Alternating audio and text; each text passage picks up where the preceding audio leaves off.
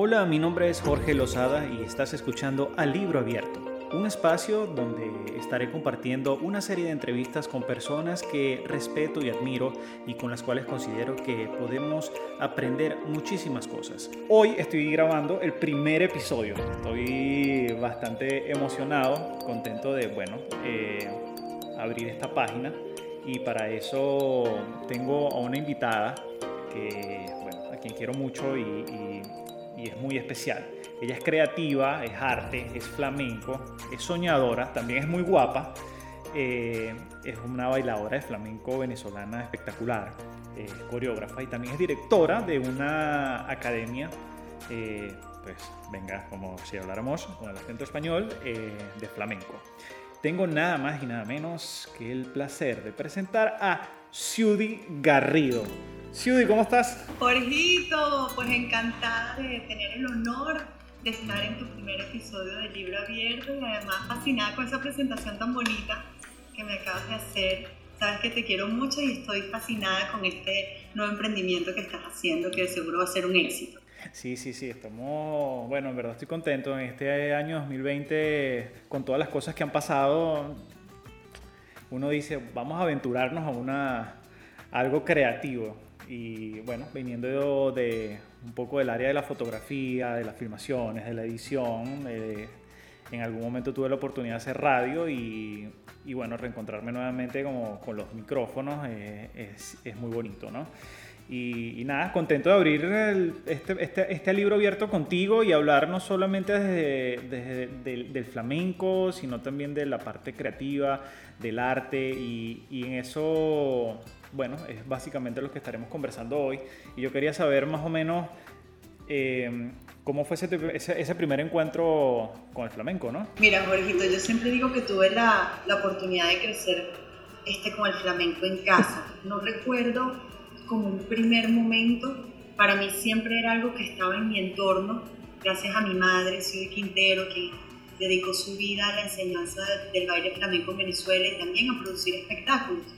Entonces mi niñez fue entre la escuela de mami, que es la Academia Ciudad en Caracas, y también los fines de semana girando por Venezuela con la compañía de baile que ya tenía, este, o en los teatros cuando producía los espectáculos. Entonces para mí siempre fue como parte de mi dinámica de vida lo que era la enseñanza del baile, de la danza en general, porque la escuela también era una escuela integral, donde estaba el flamenco, pero también estaba jazz, tap, ballet, y, ese mundo era como, como parte de mi día a día, ¿no?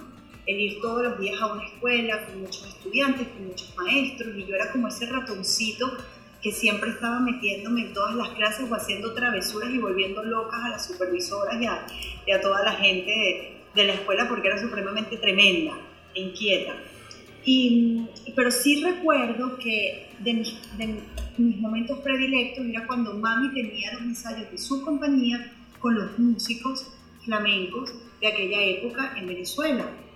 Y llegaban los cantadores, que era Pedrito Genil, Carmen Montoya, Miguel Hernández, eran todos gente eh, que tenía una trayectoria como músicos en España y habían emigrado a Venezuela y pues eran los músicos flamencos de nuestro país por excelencia y que ellos llegaban a, ensayar los fines de semana, a mí me encantaba estar con ellos, me veían como una sobrinita y de verdad me tenían consentidísima y siempre prefería estar con los músicos flamencos que con la gente de danza en general. Entonces creo que ya ahí se empezó a ver esa, esa tendencia que tenía hacia, hacia esa rama del arte, que, que, era el flamenco, pero que para mí desde pequeña ha sido como mi constante, ¿no? el lugar donde yo me siento cómodo y donde yo me siento en casa. ¿Y alguna vez pensaste que ese amor y esa relación que tienes tú con el flamenco iba a llegar tan lejos? Si supieras, eh, yo siempre digo que los logros por lo menos en mi caso, han sido el resultado y no la meta. Y creo que eso, eso hace una gran diferencia en cómo tú manejas tu vida y cómo manejas el trabajo hacia lo que haces. Em, como, como te iba diciendo, para mí el flamenco fue siempre como mi constante, mi día a día. Sí cuando salía de ese mundo, iba por ejemplo al colegio, sentía que era diferente a los demás niños, porque tenía un mundo un poco diferente al que a lo mejor tenían los demás niños. El fin de semana, en vez de estar a lo mejor en una piñata, yo estaba como con mi mamá viajando y mi, y papá que nos acompañaba por diferentes ciudades o en un canal de televisión donde mami estaba haciendo algún especial de televisión. O sea, me empecé a dar cuenta que sí habían diferencias entre mi mundo y el mundo de muchos otros niños y a lo mejor en el colegio era un poco como reservada o distanciada. Y así fui creciendo, este, me fui desarrollando profesionalmente, pero para mí era como algo natural. Ni siquiera existía como esa pregunta de es que yo hago flamenco pero no soy de España o soy extranjera. Eso lo viví después cuando me quise dedicar al baile flamenco y emigré y me di cuenta que en aquella época y en aquel momento no era tan común que una persona no de España tuviera un nivel alto de flamenco eh, a tan temprana edad, cosa que hoy en día cada vez se ve más gracias a la, justamente a la ramificación que ha existido a nivel mundial sobre, sobre el arte flamenco. Entonces creo que, que los logros que fui alcanzando eran el resultado simplemente de perseguir la excelencia personal. Siempre mi competencia fue conmigo misma. Si hoy logré esto, lo único que sé es que mañana quiero ser mejor de lo que fui hoy. Siempre ha sido esa como mi mayor meta, de no retroceder, sino si hoy estoy acá, ¿qué tengo que hacer para mañana ser mejor o para mañana estar en un mejor lugar?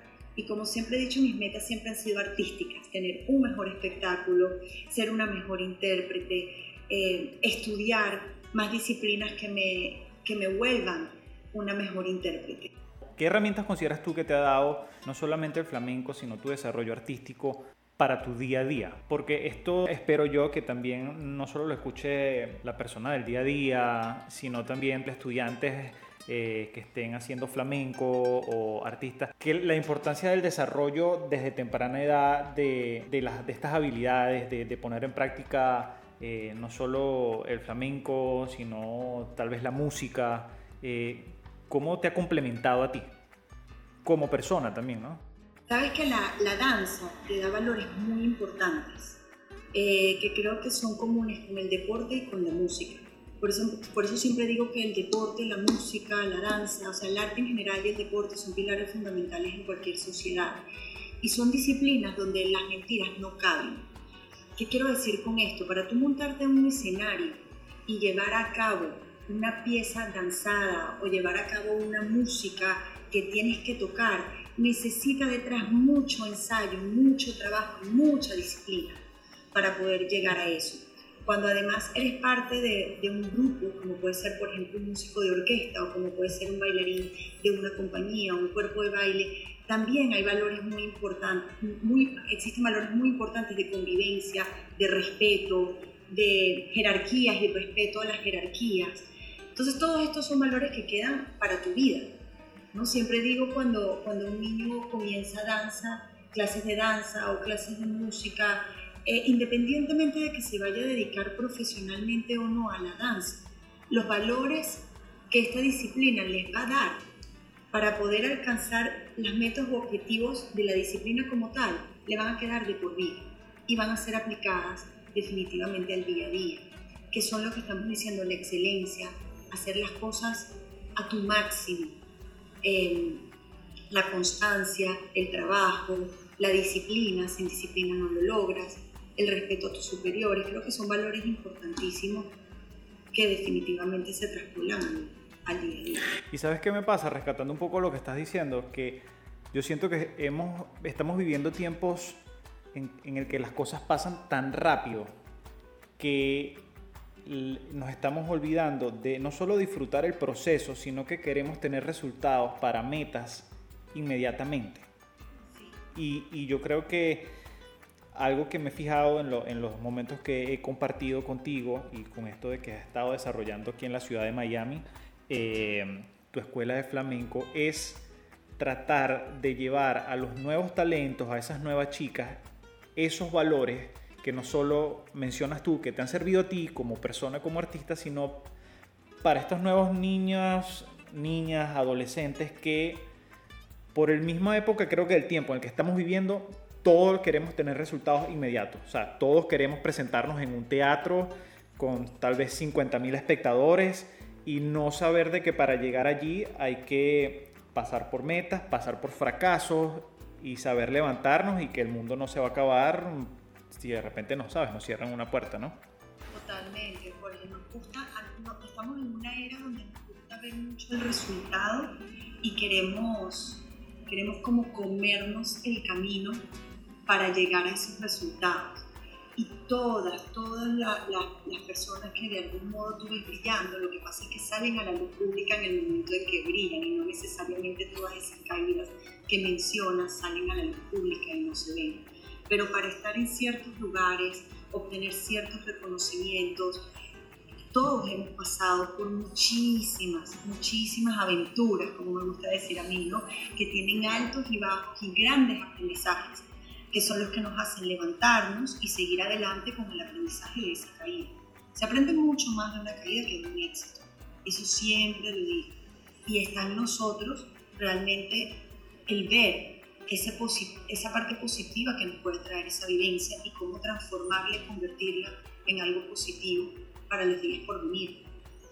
Y definitivamente dentro de la danza y la música, donde tú no, tú no aprendes a tocar un instrumento de la noche a la mañana, tú no, nosotros las bailadoras de flamenco manejamos un instrumento que son nuestros pies al mismo tiempo que la danza y el movimiento a través de nuestro cuerpo. Eso no es algo que se logra de la noche a la mañana. Siempre digo que el flamenco es para, para las personas que son constantes. La, disciplina del baile flamenco es para aquellas personas que les gusta cosechar para luego ver los resultados. Es como el buen vino, ¿no? que le gusta añejarse, que mientras más lo, más lo resguardas, más lo, lo trabajas, más lo cultivas, mejor va a ser su sabor. En general, la danza en general es así y sobre todo el arte flamenco que maneja dentro de su disciplina tantas eh, diferentes como perfiles ¿no? que, hay que, que, hay que aprender porque es el entendimiento de su música, el conocimiento de su música, es, este, como te dije anteriormente, manejar y entrenar el cuerpo para poder desempeñar la disciplina y al mismo tiempo somos músicos percusionistas.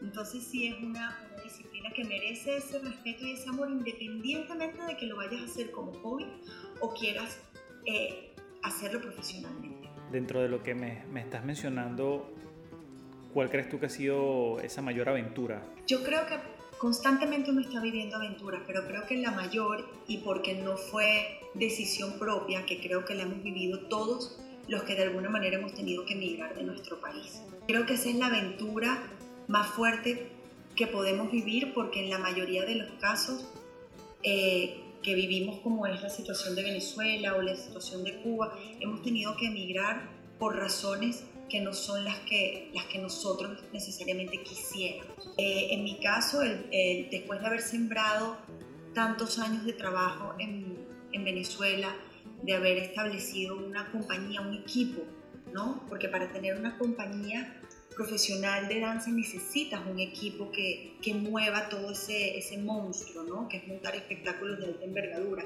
equipo de producción, eh, desde las personas que confeccionan los vestuarios hasta las que hacen la escenografía, los diseños de iluminación, tu equipo que coordina toda la compañía, bailarines, músicos, que después de que tú llevas 12, 14, 15 años sembrando eso en tu país, tengas que emigrar a otro país donde a lo mejor el arte no es igual de reconocido, no es igual de respetado o no se ha sembrado con la misma excelencia localmente, no hay el mismo volumen a lo mejor de modistos eh, que hagan flamenco o de diseñadores de iluminación maravillosos pero que no conocen el mundo flamenco. Y te ves que tienes que volver a empezar no solamente con tu proyecto, sino a enamorar y a, y a inculcar el amor y el respeto a este arte en un nuevo país. Y no solo creo, y, y disculpa que te interrumpa allí, creo que es importante eh, cómo debatirte entre lo que es la pasión versus responsabilidad, porque en ese momento tal vez de hace 15 años la ciudad que estaba eh, rodeada de maestros, de profesores, seguramente había una, pasión que hoy en día se mantiene, pero no tenía tantas responsabilidades como las que tiene hoy, ¿no? Y llegar a, como me dices, a mudarte a otro país y tratar de inculcar todo esto y que es este arte flamenco tan querido por ti y tan, bueno, tan apreciado en los escenarios, pero a la misma vez tener las responsabilidades de que hay que pagar cuentas, hay que producir nuevos shows, eh, eh, es una tarea titánica, ¿no? Totalmente. Además, en, en, en, mi caso, yo mudé la compañía a la ciudad de Miami en el 2015 y ya para ese entonces nosotros veníamos girando en los Estados Unidos desde el 2008. Digamos que del 2008 al 2015 habíamos hecho un arduo trabajo en sembrar un público seguidor de lo que es la forma, la forma que tengo de presentar el arte flamenco con la compañía, la cual no puedes decepcionar. Y no es lo mismo montar un nuevo espectáculo con todas las infraestructuras que ya teníamos en Venezuela, que ahora venir y mantener esa excelencia artística con los costos y la, y la deficiencia de equipo, de soporte que teníamos al volver a, este, a comenzar prácticamente en el 2015 acá. Y mantener esa excelencia que nos ha llevado a los mejores teatros de los Estados Unidos, como fue el verano pasado que estuvimos en el Hollywood Bowl de Los Ángeles, California, junto a la Filarmónica de Los Ángeles, el maestro Gustavo Damel, fue transmitido por TBS en especiales de televisión y aquí en Estados Unidos mantener esa calidad artística cuesta muchísimo dinero, muchísimo dinero. Y cualquier compañía que llega a ese nivel ha pasado por ser una organización sin fines de lucro por lo menos 25 años y ha llegado a recaudar cantidades de dinero anuales para mantener ese nivel artístico.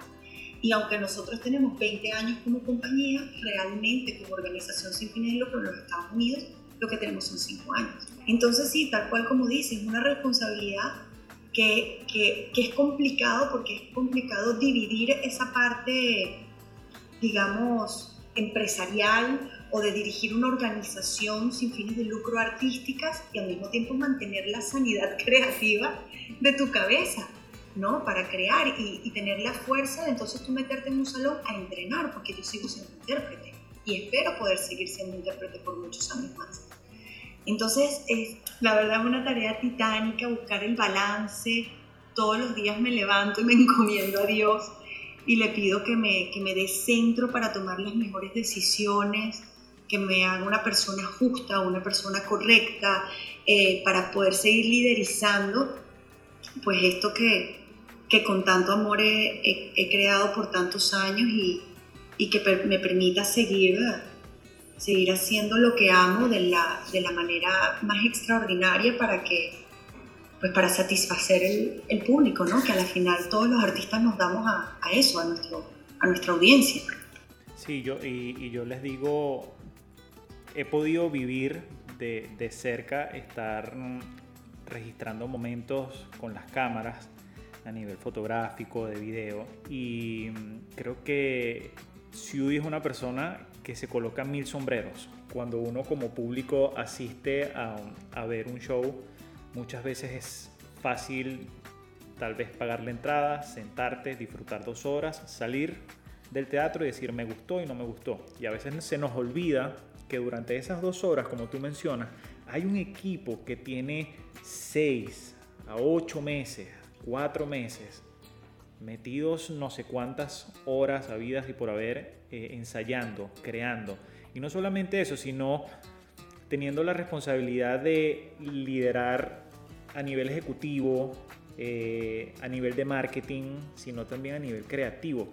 ¿Cómo no pierdes o cómo te tratas tú de reinventar y cómo, que, en qué te afianzas para, para siempre sacar algo nuevo, creativo y decir, ya va, tengo que olvidarme de, de, lo que está a mi alrededor y conectarme con mi arte, con mi arte flamenco y, y crear? Es dificilísimo, Juan. Eh, eh, eh, realmente es muy, muy complicado, sobre todo cuando en paralelo estás llevando una organización eh, y como decía, por ejemplo, nosotros tenemos la parte educacional dentro de la sede de la compañía, también está la parte de escuela donde se dan clases. Y eso te puede absorber, es súper delicado y tienes que manejarlo con mucha mano derecha, izquierda, la separación que hagas, porque te puede absorber de tal forma que de alguna manera aniquila a ese artista creador. Porque el artista creador tiene que estar en su nivel de interpretación y de creatividad para llegar a la genialidad más grande. Y cuando tú vas a dar clases, tú tienes que poner tu intelecto a tus alumnos, a tus estudiantes y al nivel que ellos tienen para lograr lo mejor de ellos. Entonces son dinámicas totalmente diferentes, no tienen nada que ver una con la otra y separar eso es, muy complejo y muy difícil. Y, y, también, por lo menos en mi caso, el nuevo espectáculo que creamos Bailadora, que, que estrenamos en noviembre del 2019 e iba a estar en tour justo para el 2021 por las razones que todos conocemos, este, me costó muchísimo llegar a, esa, a, esa, a ese nuevo espectáculo porque ya llevaba desde el 2015 haciendo Amor Brujo, desde el 2014 haciendo Flamenco Íntimo. Y, o sea, digamos que la última creación que había tenido, que era El Amor Brujo, es una obra que ya existía, que ya existe, es El Amor Brujo de Manuel de Falla, el compositor importantísimo español de la música clásica eh, española, y ya el argumento existía y hubo una creación a nivel coreográfico, pero que partía de una música existente y de un libro que ya existía. Entonces, claro, y el, y, el, y el, espectáculo anterior que había tenido además había sido Entre Mundos, que fue una co-creación con mi esposo, Pablo Croce. Y ahorita fue como, ok, ¿por dónde empiezo? ¿Por, dónde arranco? ¿No? ¿Qué, ¿Qué quiero contar? ¿Qué quiero decir?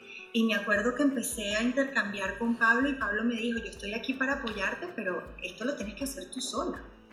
Porque yo siento que tienes la necesidad de crear algo muy tuyo, muy de adentro de ti para afuera, y, yo no quiero interferir en eso. Y tenía toda la razón, me puso en la mejor tarea, que fue buscar dentro de mí qué quería contar. Y fue un, proceso de catarsis muy complejo em, que, viví yo conmigo misma, como quien dice. Em, y empecé como, no sabía por dónde empezar, tenía claro solo un punto, y es que quería que la música tuviera una sonoridad totalmente diferente, porque lo que yo quería transmitir a través de la danza iba más allá. Quería que fuera un espectáculo de flamenco, que no dejara de ser flamenco, o sea, que no fuera de fusión como era entre mundos, diferentes disciplinas de baile, sino que fuera ejecutada por, por gente de flamenco, pero que tuviera una sonoridad más actual. Entonces, comenzó mi trabajo de hablar con otro profesional que estuviera en la misma página que yo, que siempre digo que creo que es uno de los, de los puntos más importantes, buscar esos aliados artísticos que de alguna manera te den ese back and, forth, ¿sabes? Ir y venir creativo, que te ayude a, a, sacar adelante esa, eso que quieres de alguna manera contar.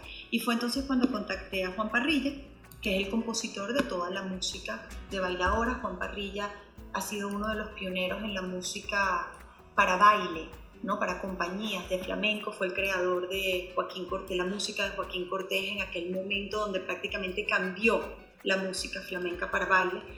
Y, y, le hablé de esta idea y casualmente él estaba en la misma página, él llevaba dos años tratando de conseguir el coreógrafo que se quisiera arriesgar una música flamenca con una sonoridad totalmente distinta. Están en la guitarra eléctrica, en la flauta, y aunque existe la guitarra flamenca y el cante, no es la base de la composición musical.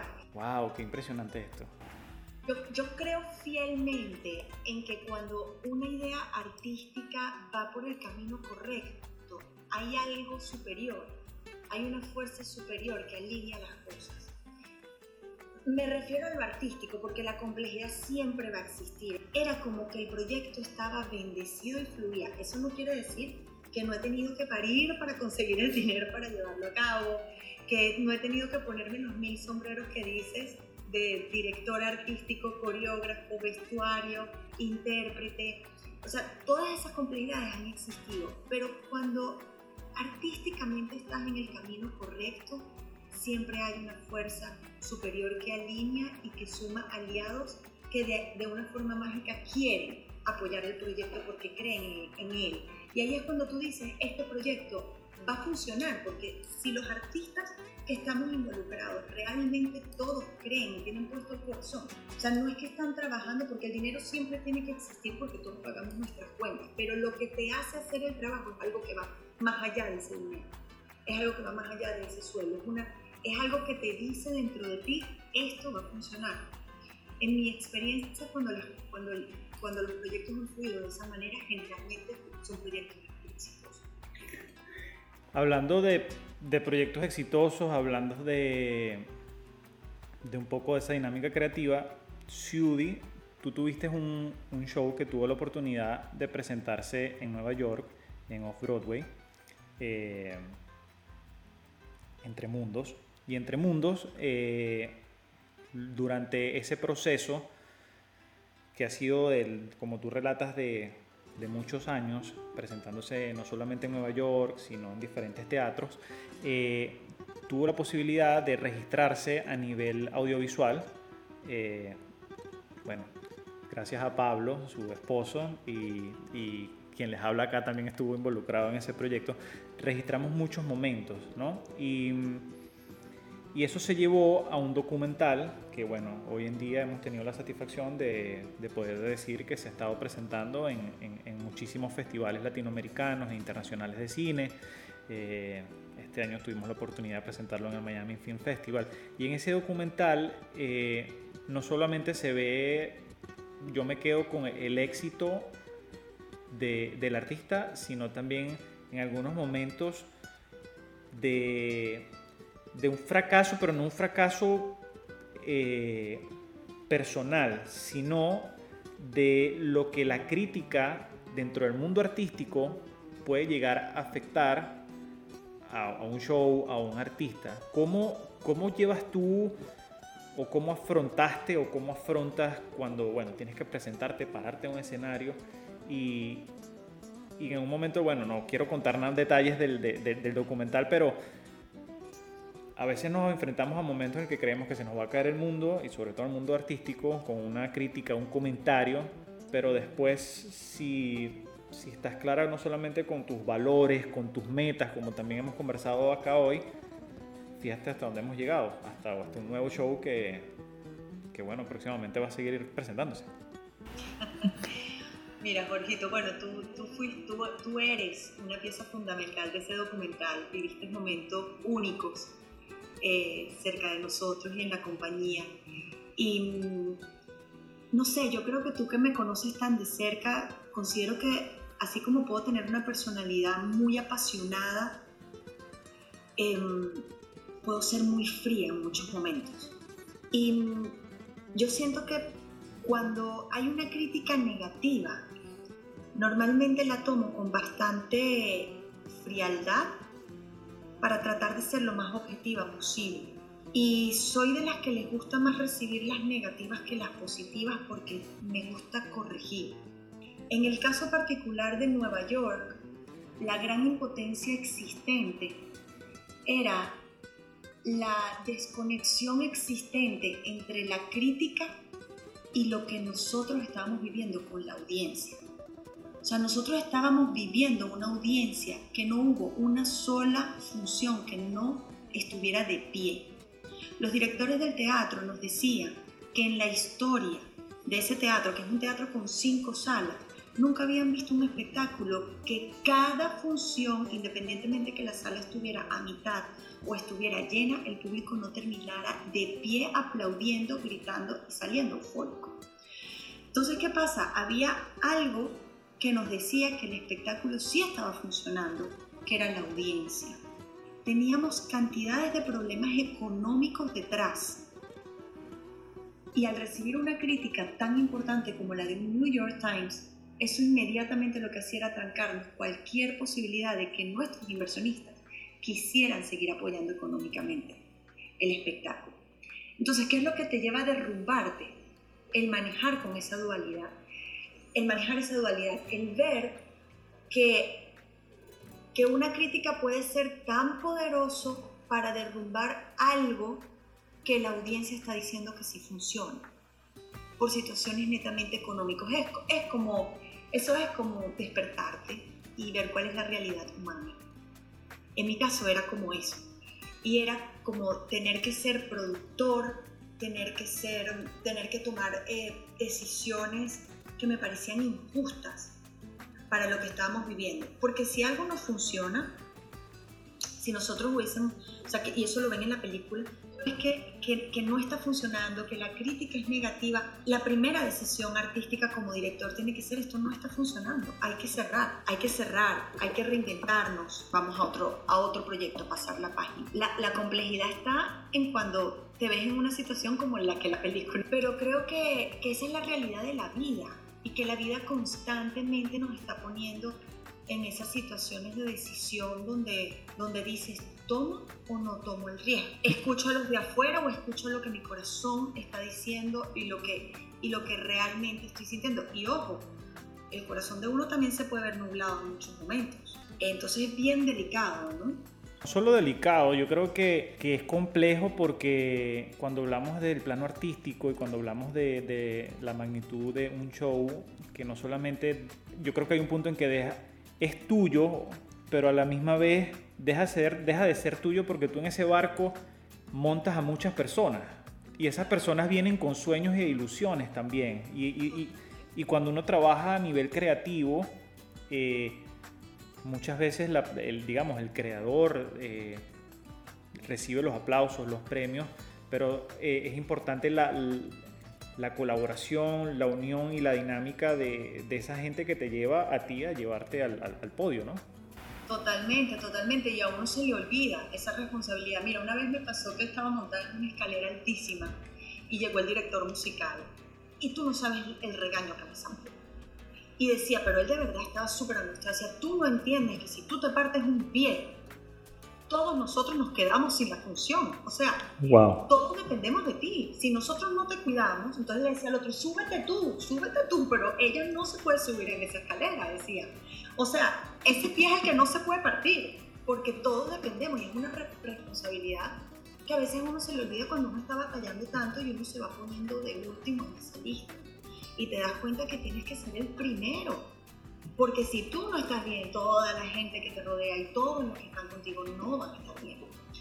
Y, y, y, es muy difícil perder también esa, esa, perspectiva. Es lo que te decía, yo me levanto todos los días y me encomiendo a Dios y digo, Dios, dame la serenidad para poder tomar las decisiones correctas y adecuadas para poder seguir adelante con todos estos proyectos que además son también los sueños e ilusiones, como tú acabas de decir, de todos los que se suman a cada uno de los proyectos artísticos.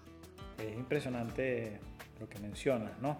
Y hablando de eso, ¿a qué le sigues teniendo un poco de miedo con tantas, con tantas responsabilidades y, y tantas cosas? ¿Sientes, tienes alguna, o sea, te pasa por la mente, mira, a veces me ten, tengo miedo a que, a que se me olvide o, o, que la musa creativa no llegue, tengo miedo a que de repente eh, el sonido de, mi, de mis pies no sea el mismo, la velocidad.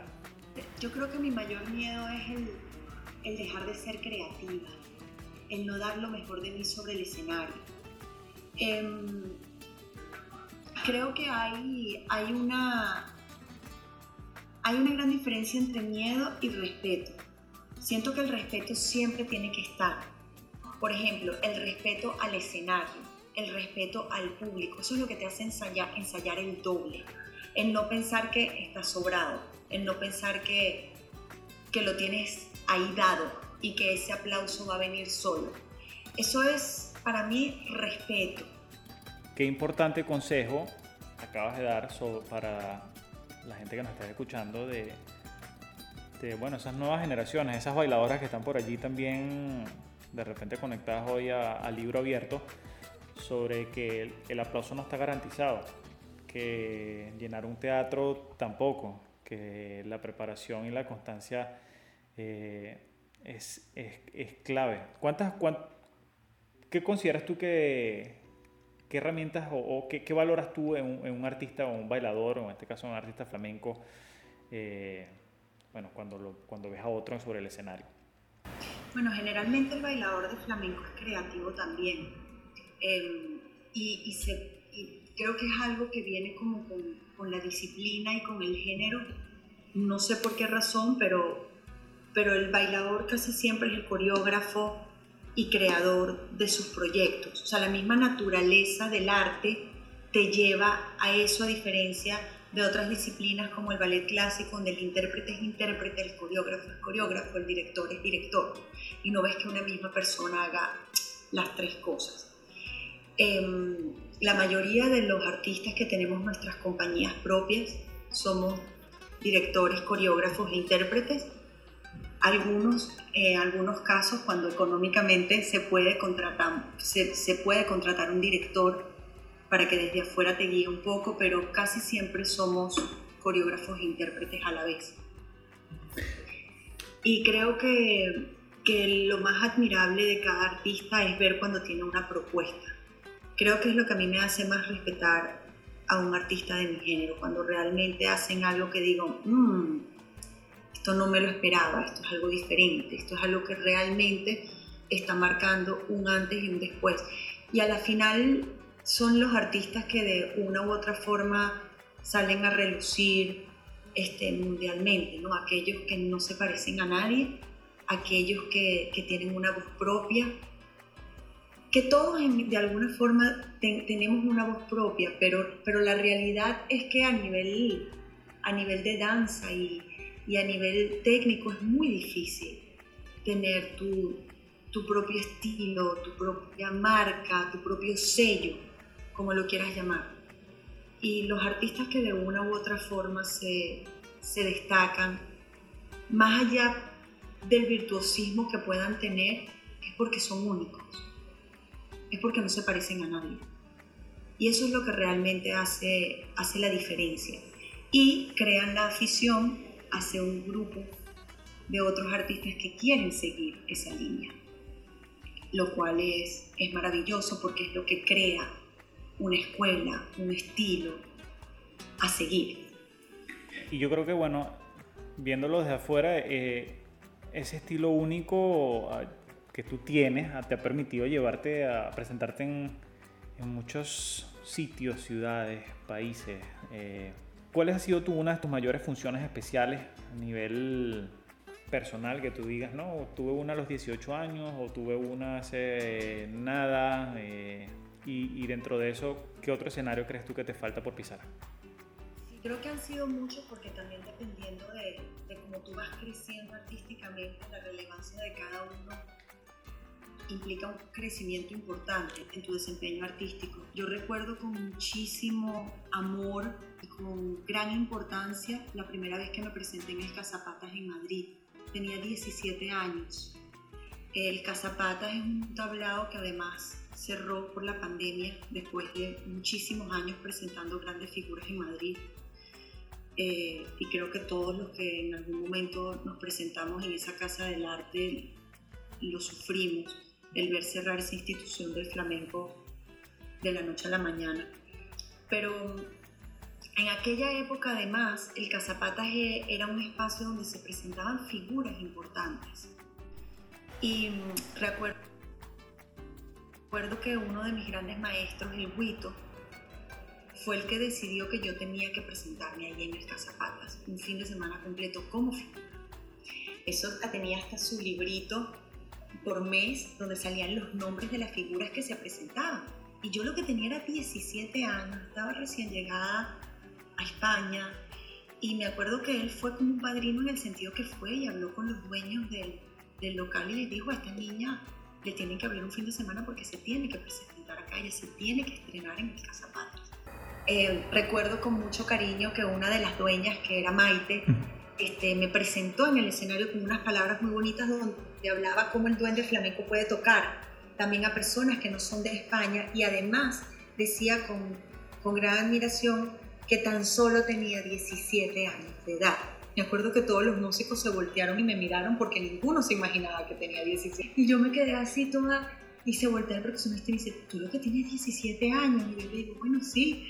Eh, ¿Sabes? Era como un y me acuerdo el susto que tenía, pero al mismo tiempo la emoción. Eh, fueron noches extraordinarias, estuvo agotada las tres noches de la comunidad de flamenco que, que me apoyó y me quiso ir a ver en, en, Madrid. Y recuerdo esas funciones con muchísimo cariño. Una de mis maestras, María Magdalena, me mandó un ramo de flores con uno de los compañeros de clase. Fue muy bonito y, y, y, lo recuerdo con muchísimo, muchísimo cariño. Un tablado donde la capacidad del lugar sería, no sé, 100 personas. Y lo recuerdo con el, con el mismo cariño, no con la misma responsabilidad, obviamente, del Hollywood Bowl del verano pasado, que es una audiencia de 10.000 personas. Eh, además, fue, fue para mí muy.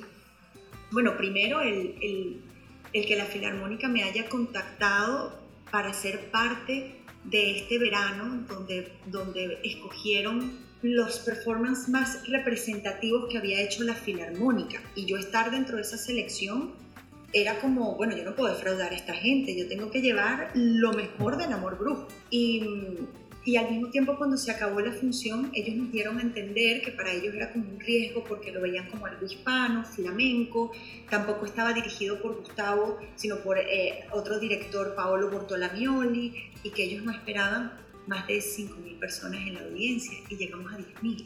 Fue un gran éxito y, y recuerdas eso con, con, muchísimo orgullo, también con una edad en la que disfrutas más el momento, ¿no? Cada, cada momento, cada ensayo. Eh, además estaba yendo con dos generaciones de bailarinas. Estaban yendo bailarinas, cuatro bailarinas mías de la compañía Bailadoras que llevan 15 años trabajando conmigo y otras cuatro de Miami, de la nueva generación donde, por ejemplo, una de mis bailarinas tiene 15 años en la compañía, pero la otra tiene 17 años de edad. O sea, imagínate, puedes haberte visto tú ese ciclo que me cuentas de España, ver con tus propios ojos a esas dos niñas, esta vez en un teatro de 10.000. Claro, y decir, wow, ¿tú te imaginas que me han presentado la oportunidad con 17 años de montarme en un, en un escenario para 10.000 personas? Entonces dices, todo lo que he sembrado de alguna manera está generando una generación con oportunidades realmente grandiosas y espero que las valoren ¿no? de, esa, de esa manera. También cuando estuvimos en Off-Broadway, que toda esa experiencia la pueden ver en el documental de Entre Mundos, que está, como dijiste ahorita, ya, ya lleva 20 festivales, una locura de verdad y bueno, esperamos pronto pueda distribuirse y puedan tener acceso todos a ese documental tan bonito. Tengo una, una, me surge una pregunta hablando de, momentos especiales en los teatros, ¿hay algo, existe un momento para quienes nos escuchan, cuando el artista está a segundos o un par de minutos de salir al escenario? Hay una conexión de energía eh, eh, eh, tras bastidores, no solo por la tal vez ansiedad, emoción de presentarse ante un público que está a la, expectativa de, de ver un show, y también por parte de un elenco que está detrás ah, con ansias de, de, entregarlo todo en un escenario. ¿Qué se dice Siudi a ella misma en esos 30 segundos que el director le dice, salimos, vamos en vivo? Ay, Jorge, mira, esos cinco minutos antes de salir a escena son horribles, horribles. Y, y ese nervio no se quita nunca. Yo creo que que con los años y el entendimiento de la responsabilidad que implica salir a ese escenario se incrementa. Y mm, yo creo que el día que ese miedo no esté es porque le perdiste el respeto a la audiencia. Yo creo que ese miedo y ese nervio tiene siempre que estar ahí porque eso significa que tú realmente respetas a esa persona que esa noche decidió de dejar de hacer todo lo que tenía que hacer para irte a ver bailando a un teatro. Wow. Y eso se respeta. Esa persona decidió dejar a sus niños con una niñera, decidió que no iba a ir a cenar, sino que, o que iba a poner los ahorros de su sueldo para comprar un ticket e irte a ver bailando. Y tú le tienes que dar lo mejor de ti esa noche. Le tienes que entregar el alma, tus horas de ensayo, todo. Entonces esos cinco minutos antes para mí son siempre terribles, terribles. Yo me quiero morir. Y bueno, siempre trato de, calmarme, de, rezar, de encomendarme a Dios, de dar gracias, de dar gracias por tener la oportunidad de hacer lo que amo, de, poder compartir lo que amo con una audiencia que está emocionado por ver eso que queremos contar y siempre trato, trato de transmitir eso a toda la compañía. Nosotros pues hacemos voy a decir una grosería, pero que dentro de teatro no es una grosería, que nosotros lo llamamos la mierda, este, que es como en Estados Unidos, en Estados Unidos dicen break a leg. Eh, para los que no saben la historia, se dice esa palabra. Igualmente, cuando existían carruajes, en vez de carros o de coches, eh, si había mucha gente, como era con caballos, significaba que había mucha mierda. Entonces, significa como teatro lleno como éxito. Entonces, cuando tú te quieres desear suerte con otro artista detrás de bastidores, tú dices, mierda, Y nosotros a la compañía decimos, vamos todos a la mierda. Vamos todos a la mierda. Significa que nos agarramos de manos. Yo siempre trato de dar unas palabras o si alguno de, de la compañía pues quiere dar o compartir algo, algo bonito, pero siempre pues los invito a todos a, a conectarse con esa magia que todos tenemos dentro para, dar lo mejor de nosotros sobre el escenario y sobre todo a confiar en, en, todas las horas de ensayo que hemos dedicado y que van a salir a flote sobre, sobre el escenario. El escenario siempre es como un animal vivo. Eh, cuando se levanta el telón pueden pasar mil cosas. Puede no funcionar el sonido, puede haber una luz que se cae, en bastidores se puede resbalar alguien, se puede romper un props, siempre está vivo.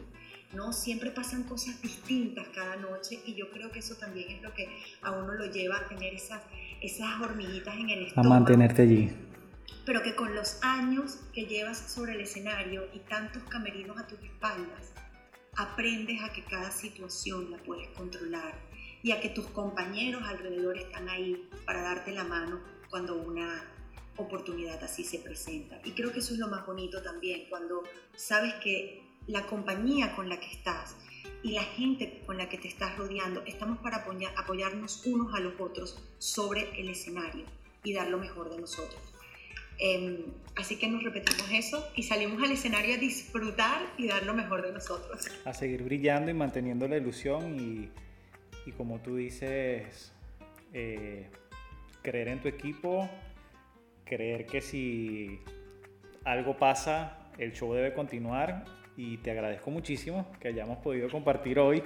Eh, bueno, más allá de la amistad que nos une este rato tan agradable de, bueno, de conocer un poco más a Ciudad la bailadora, sino también la Ciudad, bueno, porque más allá de que ustedes la vean montada, que se crece en esos escenarios, es, es humana y, y, y, tiene sus éxitos, tiene sus fracasos, tiene sus preocupaciones, tiene sus logros tiene sus procesos de reinvención y bueno, con este capítulo es, es eso, compartir eh, so, un poco sobre tus vivencias porque mi meta es de que quien nos esté escuchando y esté acompañándonos hasta este punto, creo que algo se va a llevar, algo, nos, algo van a sacar de, de todos estos puntos que hemos conversado hoy, no solo si nos escuchan bailarines, bailarinas, o la, bueno, la persona de a diario, pero, pero es bonito siempre saber de que bueno, si te caes te levantas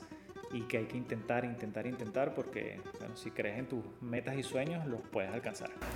Así es, perseguir los sueños y me encanta que haya venido este momento donde estás lanzando este podcast, lo disfruté muchísimo, disfruté muchísimo compartir contigo y bueno, con todos los que nos están escuchando, así que gracias a ti por no, genial. Antes de irme, eh, recuérdame si es posible cómo podemos llegarle a, no solo, bueno, cuando ya sabemos Ciudad Garrido, obviamente, pero sobre todo a nivel de la, de la academia, que creo que es una cosa importante que has estado impulsando y, y, y vale la pena resaltar.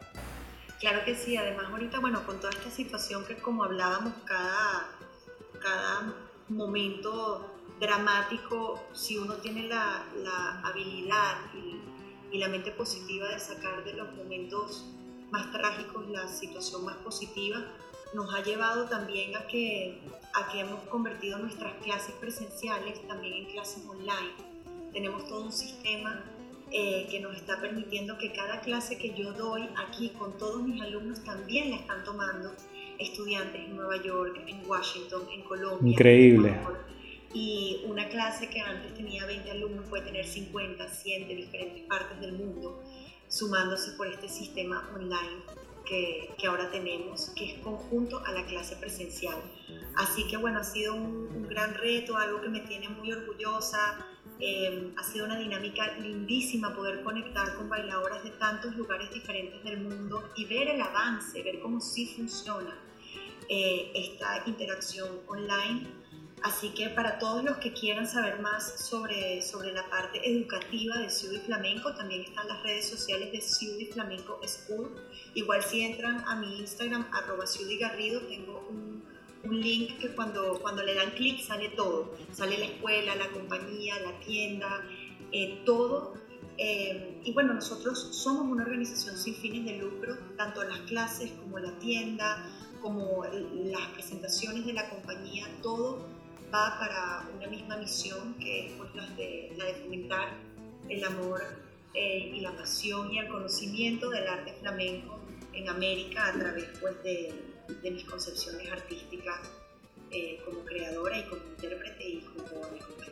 Bueno, esto fue al libro abierto con Ciudad Garrido. Una vez más te doy las gracias por acompañarme en este primer episodio. Sabes lo mucho que te quiero, que valoro la amistad, eh, el profesionalismo y tener la oportunidad no solo de conversar hoy, más allá de, bueno, como menciono, de esta amistad es muy bonito, eh, porque bueno, está dejando plasmado en este primer episodio un poco de, tu historia y y abrir un poco esas páginas de lo que es el, libro de Ciudad Garrido. Gracias a ti, Jorge. Gracias por nombrarme tu primera invitada. Me hubiese puesto muy celosa. Sí, lo... bueno, señores, será hasta una próxima oportunidad. Por aquí estuvo Jorge Lozada y esto fue el libro abierto con Ciudad Garrido. Muchas gracias y nos vemos hasta la próxima.